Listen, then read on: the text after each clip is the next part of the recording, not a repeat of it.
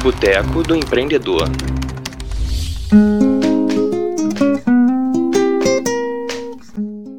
E aí hoje o salão tem 11 anos, 11 já, né? E aí você resolveu inovar mais uma vez, né? Porque o empreendedor ele também não para. Quando, É. quando o negócio tá bom, ele fala, ah, agora eu quero fazer outra coisa. Quando, quando as coisas acalmam, eu costumo dizer assim, quando a gente paga a última parcela do boleto, é a hora que a gente quer fazer mais dívida. Empreendedor é isso, empreendedor não vive sem dívida. E ele vai ter sempre um boleto. Quando chegou a última parcela do salão, eu falei assim, pô, agora o salão está fluindo, ele caminha sozinho. E se eu mandar um funcionário arrumar uma noiva, a noiva vai confiar por causa do nome que a gente tem. Aí eu comecei a cutucar, falei, pô, eu preciso de algo mais. Eu preciso de uma coisa que me dê uma renda extra. E aí eu cutuquei meu sócio até a gente criar o Labutê. Labutê é uma marca de shampoo que a gente percebendo a necessidade do, do shampoo, de, dos shampoos de lavatório, se é bom, é muito caro.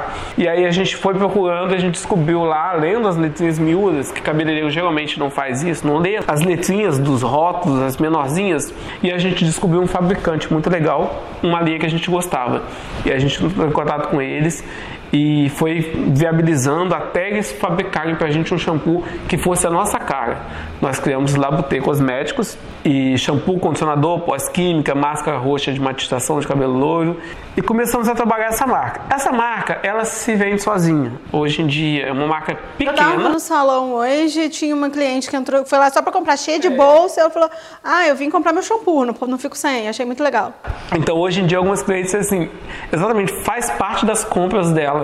E não só assim, vou no salão, fiz uma escova, vi o shampoo. Não, eu- ela foi lá Pra comprar. Exatamente para comprar. E essa já deve, esse já deve ser assim o sexto ou oitavo kit que ela compra. E sempre dessa forma, ela vai até lá para comprar o shampoo dela, porque é uma, é uma marca realmente de qualidade e num preço justo. É, essa marca, ela é pequena, ela tem três pontos de venda e a gente não, não tem hoje suporte para dizer, ah, isso vai, vai para perfumaria, vai para todos os lugares. Não vai, ela não vai ainda. Ela está fluindo, está se pagando, está se mantendo até o momento que eu puder dar um boom nela, dar uma injeção realmente, e aí ela vai para todos os lugares. Eu adoro esse ainda, significa É. que você quer que ela cresça realmente. né? É, é, aí até quando a gente foi abrir o Lounge Beer, o meu sócio perguntou, mas o shampoo a gente vai continuar ou vai parar? Eu falei, não vai continuar, porque o shampoo é uma coisa que eu não penso nele agora. Eu preciso que ele pague minhas contas daqui a cinco anos. Ele vai comprar uma lancha para mim, para eu pescar daqui a cinco, seis anos. E quando ele estiver em todas as Quando perfumarias. não for pra pescar, me leva, por favor, tá só pra tomar sol no caso. Mas aí a gente, enquanto eu pesco, Eu bebo. A, a churrasqueira tá acesa e vocês vão tá poder curtir com a gente. Mas exatamente porque é, o empreendedorismo ele não pode pensar, eu abri esse negócio hoje, amanhã eu tô comendo caviar. Não pode. Não é assim. É muito trabalho e pode ser que você descubra que o torresmo é a melhor coisa da sua vida. Mas é, é muito trabalho antes de vocês conseguir alguma coisa. Hoje a gente chega a trabalhar é, 12, já chegamos a trabalhar 14, 15 horas por dia. Então, pensando nisso, eu já estou programando que daqui a 5 anos, 6 anos, que eu tenha já adotado uma criança, por exemplo, e eu possa pegar minha filha e levar para a praia e andar na minha lancha e ter o meu padrão de vida. Eu parei de pensar nas coisas em curto prazo. E o empreendedor vai pensar sim a longo prazo. Quando a gente surgiu com o shampoo, fez o shampoo, estruturou e a gente, nosso carro quebrou. A gente bateu de carro, seguro enrolando para consertar. E a gente começou a passar aqui por dentro do bairro para ir para casa, de moto. Compramos uma moto até o carro ficar pronto. E nisso a gente viu um ponto aberto. Falei, caraca, preciso desse ponto.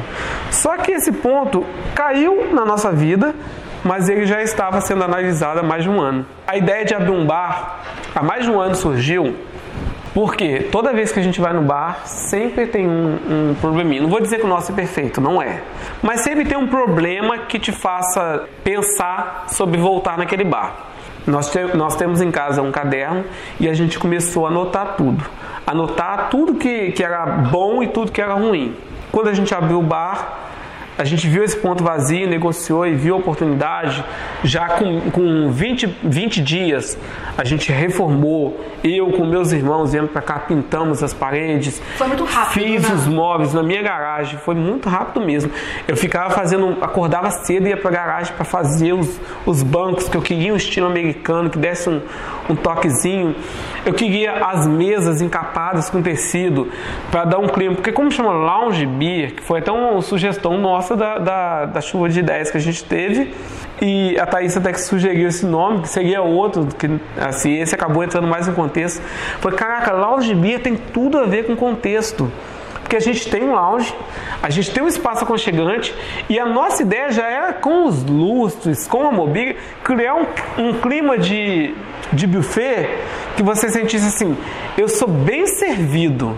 É isso que é importante, não importa preço, não importa valor, não importa dinheiro. Nesse momento, importa que eu estou sendo servido como um buffet. E aí, em contrapartida, a gente conseguiu um preço super justo que aí no, no dia da inauguração ainda, com a casa lotada, não tinha mesa, teve uma família que foi embora porque não tinha mesa, não gostaria de aguardar a mesa, e as pessoas chegavam no caixa e falavam assim, aqui, soma de novo, deu só isso? E eu falei assim, pô, deu só isso, porque as pessoas quando chegam, que o impacto da iluminação dos móveis ficou aconchegante. Acha que é caro. É. E não aí- é, gente, E é venha. um preço super justo. E hoje mesmo eu vi num lugar, num bar que, que eu estava, eu olhando a tabela de preço, eu falei assim, é, o bar é um bar legal, funciona de dia, e a tabela dele eu olhei assim, uma média de 8 a 12 reais mais caro em algumas coisas que eu tenho no cardápio. E eu fiquei assim, até balançando, mas assim, não vamos aumen- aumentar o preço porque o nosso dá para se viver assim. É, o que a gente queria também na- no caso de empreendedorismo é criar um espaço com preço justo. O que eu gostaria de pagar é o que eu vendo. O que eu comeria é o que eu vendo e da forma que eu cozinho na minha casa, sem temperos, é, esses temperos prontos, sem essas porcarias que ferram com o nosso rim. Eu do- da, da mesma maneira que eu cozinho na minha casa, eu cozinho aqui. Ô Jorge, você teve muita, é, é, muitas coisas ao longo do caminho, principalmente ao começar um negócio, difíceis, né? Você, você teve que batalhar muito para começar alguma coisa. Então, assim, só pra gente encerrar esse podcast, que aliás, é, eu fiz uma coisa bem errada, que eu não comecei o podcast, né? A gente começou vendo da- é, do nosso bate-papo lá do YouTube e a gente continuou conversando aqui. É, então, gente, Começa lá no YouTube a, a ver essa entrevista para vocês entenderem um pouco do que está acontecendo aqui. Mas assim, o que, que você falaria para os empreendedores que estão ouvindo o nosso podcast, que viram lá a entrevista no YouTube, que vão acompanhar também pelo, pelo blog? O que, que você falaria para essas pessoas? Você não anda descalço, você precisa de um sapato. Se você precisa de um sapato, alguém fabrica. Se alguém fabrica, tem um custo. Se alguém vende, é porque tem um lucro. Então, tudo, se você for analisar, tudo na sua vida que você precisa pode ser empreendido. Tudo você pode colocar no papel e pode ganhar dinheiro. É só você analisar bem os pontos. E eu digo assim: quando você vai criar uma coisa, você tem que escrever no papel, tem que desenhar, tem que ver ter certeza e aí pergunta com alguns amigos, algumas famílias, alguém vai te colocar para baixo como me colocaram para baixo nesse bar e isso não, não, não valeu a pena, não foi algo que eu levei para frente. Mas você desenhar de todas as formas e criar isso e pensar, se alguém vende é porque dá dinheiro, senão não, não estaria aqui nesse mercado. E se eu acho essa cerveja caro, é porque eu posso criar uma cerveja mais barata. Não vou dizer que a, que a empresa trabalhou anos de marketing para chegar nesse valor e eu simplesmente dizer que está caro.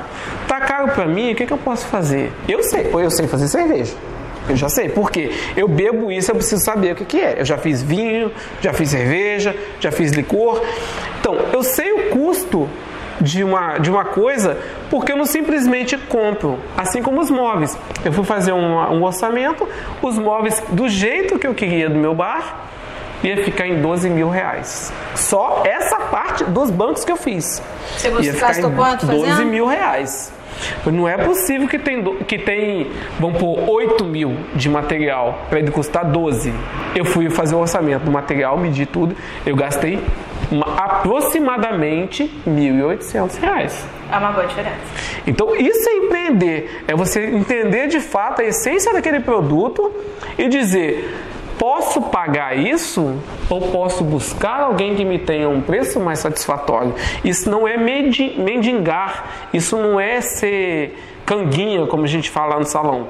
Isso é você ter noção do que está fazendo justo. É buscar meios para o seu negócio de fato dar certo, porque você também é. gastar muito de cara, você não vai conseguir fazer com que Eu ele... teria que trabalhar com uma tabela muito mais alta pelo, pelos móveis que foram feitos, se tivessem feito, com, sido comprados por uma empresa.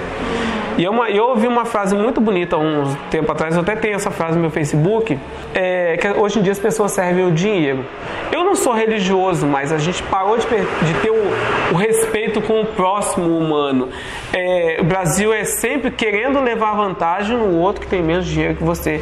E isso é que ferrou toda a economia, não é a política que ferrou a economia. É a gente sempre tentando ter um lucro maior aqui para poder ganhar mais lá e se eu não ganhar, eu já estou empatado. É isso que ferrou a economia. Então, é, essa frase é muito legal um, um sapateiro pergunta para Deus: Deus, o que, que eu posso fazer para te agradar? E Deus responde para ele: Faça um sapato bom e o venda por um preço justo. E essa frase eu trouxe para minha vida.